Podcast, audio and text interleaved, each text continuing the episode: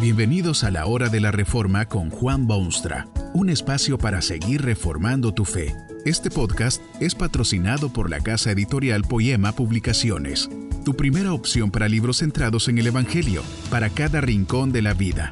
Para ver los nuevos libros de este mes, visita nuestra página www.poema.co. Ahora escuchemos a Juan Boonstra con el programa de hoy. Hay naciones en las cuales más de la mitad del presupuesto nacional está destinado a las armas. No hay suficientes escuelas, pero sobran los cañones. Pueden faltar electricidad, pero los aviones de caza y bombarderos no. Los transportes son deficientes, pero los portaaviones se deslizan majestuosamente por las carreteras del mar nunca llega el momento de la completa satisfacción, y esto ha dado lugar a lo que se llama en los medios de información la carrera armamentista. Una nación desarrolla una nueva técnica de destrucción y la nación vecina se ve obligada a imitar o superar el esfuerzo. Los miles y miles de muertos de una conflagración mundial no bastaron para abandonar los objetivos bélicos todo lo contrario, porque aumentó el peso de los tanques, se diseñaron nuevos aviones y se fabricaron nuevas armas ofensivas y defensivas. Pero después de otra guerra, Peor todavía, se dio impulso aún mayor al poderío de las armas. Los hombres de ciencia obtuvieron singulares recursos y produjeron nuevos medios de destrucción, bombas incendiarias, gases nocivos, subproductos del radar y la actividad electrónica. Adolfo Hitler lanzó al aire sus aviones teledirigidos y el B-2 se hizo popular. Y no quedó allí la cosa. Los secretos del átomo fueron descubiertos y nació la bomba atómica que llegó a ser nada más que un bebé que al crecer se convirtió en la bomba hidrógena y ahora tenemos las nucleares y los cohetes intercontinentales y vastas redes de defensa que rodean como ajustado cinturón a todas las grandes ciudades. El progreso que se ha hecho en los últimos años con las armas modernas pone en ridículo los avances de todas las generaciones pasadas se ha multiplicado el poder destructor millares de veces. Hay referencias que muestran el uso de cohetes ya en el siglo VIII de nuestra era por parte de los chinos. La pólvora fue utilizada desde hace muchísimos años por esa civilización y aún hoy deleita a grandes y pequeños con sus fuegos artificiales. Pero el hombre aparentemente no puede seguir por mucho tiempo en la senda de la paz. Las guerras atrapan a los pueblos en sus garras, parecen inevitables. Empezaron desgraciadamente con aquellos dos primeros hermanos de la historia, Caín y Abel, y siguen aún a pesar de los concertados esfuerzos de personas, organizaciones y países enteros. Tal vez no es posible eliminar las guerras de nuestro mundo enfermo y tambaleante. Tendremos que vivir con ellas. Es por esta razón que no sería factible eliminar las armas del mundo. ¿Se imagina usted un agente del orden público sin algún instrumento que establezca su autoridad? ¿Puede imaginarse, por ejemplo, un país que no tenga cómo defender sus fronteras cuando esté rodeado de ladrones internacionales y asaltantes inescrupulosos? Si uno ha de ser realista y vivir en contacto con su mundo, tendrá que aceptar la necesidad de armamentos, ya sean de defensa o todo lo necesario para asegurar la tranquilidad del ciudadano y la integridad del territorio nacional. Es doloroso, pero es también inevitable. Esta cuestión toma un aspecto distinto, sin embargo, cuando uno observa el siempre presente peligro de poner la confianza en esos armamentos como único defensor, salvador y protector. Cuando se hace de las armas una especie de semidios y de los cañones una fuente de seguridad personal y general, conviene recordar la sentencia bíblica que dice que el rey no se salva por la multitud del ejército, ni escapa el valiente en la mucha fuerza. Estas son palabras que deben tenerse muy en cuenta en nuestros tiempos de tecnología y de precisión y de avances científicos. Es muy fácil poner nuestra confianza en los cañones, en cohetes y en aviones de guerra. Europa tuvo un hombre así que casi destruyó a la humanidad. Y hoy también se oyen afirmaciones en distintos sectores que indican esa confianza en los cañones. Se cree que en la fuerza está la defensa y en las armas el triunfo, pero la verdad es que el rey no se salva por la multitud del ejército, ni escapa el valiente por la mucha fuerza. Hay un caso dramático de esto en la historia certificada por Dios. El pueblo estaba sometido por la fuerza, una fuerza armada y extranjera. Un hombre fue seleccionado por Dios para encabezar el movimiento de liberación de su pueblo. Pero la cosa empezó en casa.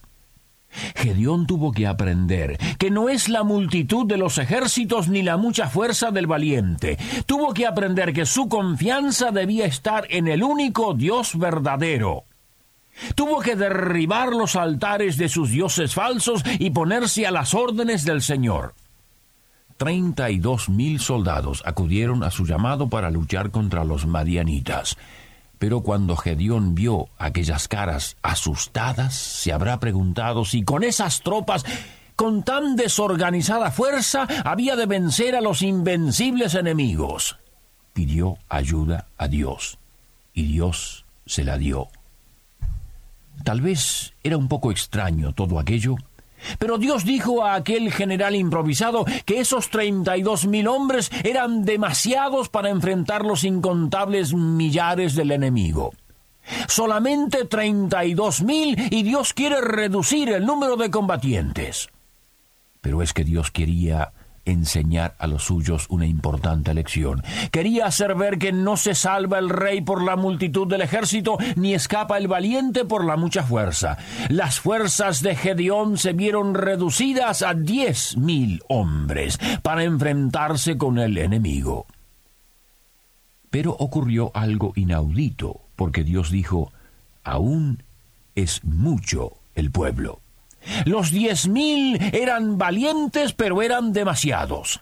Y al fin, solo con trescientos hombres, Gedeón llevó a cabo una de las victorias más resonantes de la historia guerrera del mundo entero.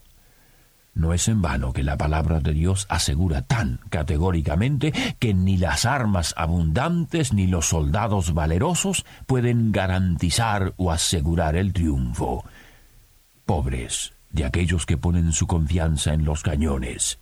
Cual los madianitas serán esparcidos por la tierra y destruidos totalmente. Esto no es condenación de las defensas que todo país y nación debe establecer. El poderío militar tiene muy benéficas influencias. En un artículo de prensa se habla, por ejemplo, de uno de nuestros países, de México, en estos términos. La misión principal del ejército es el mantenimiento de la paz interna y la defensa nacional. Aparte de su cometido principal, presta infinidad de servicios, especialmente en las zonas rurales. Construye escuelas y hospitales, dirige obras de riego y ayuda al mantenimiento de los caminos. Excelente, por cierto. Pero poner nuestra confianza en esos cañones es desastroso desde todo punto de vista. No es de los fuertes la victoria ni del que corre mejor los laureles. Bendito es el pueblo cuyo Dios es Jehová, dice la Biblia, y así es. Ninguna civilización hasta el día de hoy ha podido continuar a causa de su confianza en cañones. A veces, cierto es, fue necesario esperar con paciencia, pero llegó el momento del fracaso. Los cañones no pudieron defender ni proteger. Qué triste comentario es todo esto.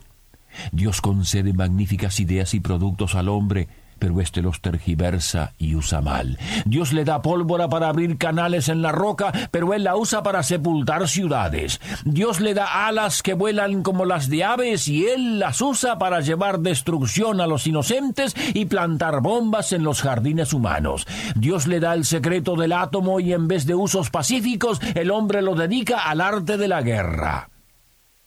¿Qué dirá? Dios en aquel día cuando todos debemos presentarnos ante su augusto tribunal. ¿Cree usted que será fácil explicarlo todo? ¿Entenderá y aceptará Él todas nuestras excusas? Pero piense en el aspecto más personal. porque es allí donde se debe empezar. ¿En qué pone usted su confianza? Seguramente que no tiene cañones en su casa para defenderse, pero sí tiene quizás su nombre de familia, su límpida historia de buenas obras o abundantes ahorros que se han vuelto fuente de certeza en su vida. Quizá todos esos hijos que Dios le ha dado constituyen su seguridad actual y mental. Sus tradiciones y su buen empleo son cosas dignas de confianza. Pero si no se salva el rey por la multitud del ejército, ni escapa el valiente por la mucha fuerza, ¿cree usted posible salvarse por cosas tan superficiales? Si el valiente no se libra por su mucha fuerza, ¿podrá usted librarse de sus pecados mortales de esa manera? ¿O es que usted no lo sabía? No cabe duda de esto. Usted es pecador también. Las guerras no son otra cosa que la multiplicación indefinida de los pecados que el hombre comete. Dice la palabra de Dios que no hay justo en toda la tierra, no hay ni siquiera uno. De eso hay una sola forma de salvarse, una sola. Para ello vino Cristo al mundo él puede transformar los corazones de ciudadanos para modificar a la ciudadanía. Él puede intervenir en la vida humana para mejorar la historia. Él puede tocar para sanar. Si usted no le conoce todavía, bueno, usted pierde la batalla, pero también la guerra. Ponga su confianza en Cristo, no en cañones. Hombres y mujeres de la tierra, Cristo es la esperanza. Naciones del mundo y hasta lo último de la tierra, deja que Cristo sane tus heridas y defienda tus fronteras. Con Él tiene usted la mejor arma del mundo. Que este mensaje nos ayude en el proceso de reforma continua según la palabra de Dios. Si quieres profundizar en la exposición bíblica, puedes buscar más recursos en www.poema.co. Allí encontrarás libros que te ayuden a entender la palabra de Dios y aplicarla a tu vida. Poema, el Evangelio para cada rincón de la vida.